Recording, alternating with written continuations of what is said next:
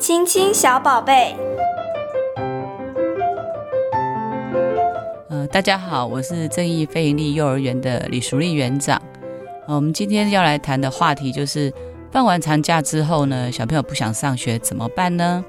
其实放完长假，坦白说，不要说是小朋友不想上学，我相信连大人呢都会觉得，哎，怎么一下子假就放完了？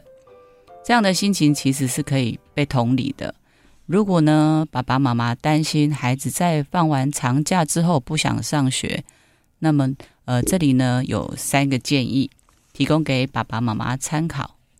呃，第一个建议呢，呃，我会建议爸爸妈妈在收假前呢，记得开始调整作息。呃，一般来说呢，呃，我们在不用上学、不用上班的日子，呃，都会偷懒多睡一会儿，有时候呢还会睡到自然醒。但是在作息上呢，就很容易变成晚睡晚起。因此呢，在长假收假前呢，建议爸爸妈妈可以用一个吸引他们的理由，慢慢把作息调整。例如呢，跟孩子约定好，呃，我们明天早起。然后呢，一起去公园吹泡泡啊，玩球啊，找一些他们很有兴趣的事情，让孩子呢慢慢调回上学的作息，以利开学之后呢，不会因为呢没有睡饱而影响上学的情绪，也会造成爸爸妈妈的困扰。那第二个建议呢，呃，在放假时候呢，建议爸爸妈妈不要让孩子呢玩太多的三 C 产品。呃，许多孩子呢，其实在放假。在家里的日常就是和电视啊、手机相伴。通常呢，嗯、不难观察到，当孩子呢在看电视或玩手机的时候，他是很专注的。这个时候呢，你很难叫得动他，比如说叫他吃饭啊，叫他洗澡啊。这个时候，通常他们都是沉浸在他电视的一个剧情里面。因此呢，如果在放长假，在家里呢一直玩手机或者看电视，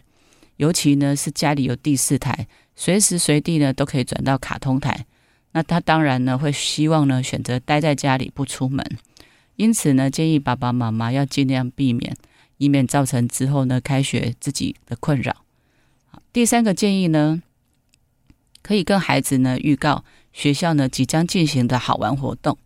例如呢户外教学，这个是小朋友非常期待的。我记得我们有一有一次就是。隔了好一阵子没有户外教学，那突然呢，在呃宣布户外教学之后呢，有爸爸妈妈跟我们分享，呃小朋友呢半夜两三点就起来等了，所以呢，可见得他们非常非常的期待这样的一个活动。那爸爸妈妈呢，可以参考幼儿园公告的一个行事历，看看孩子呢有没有呢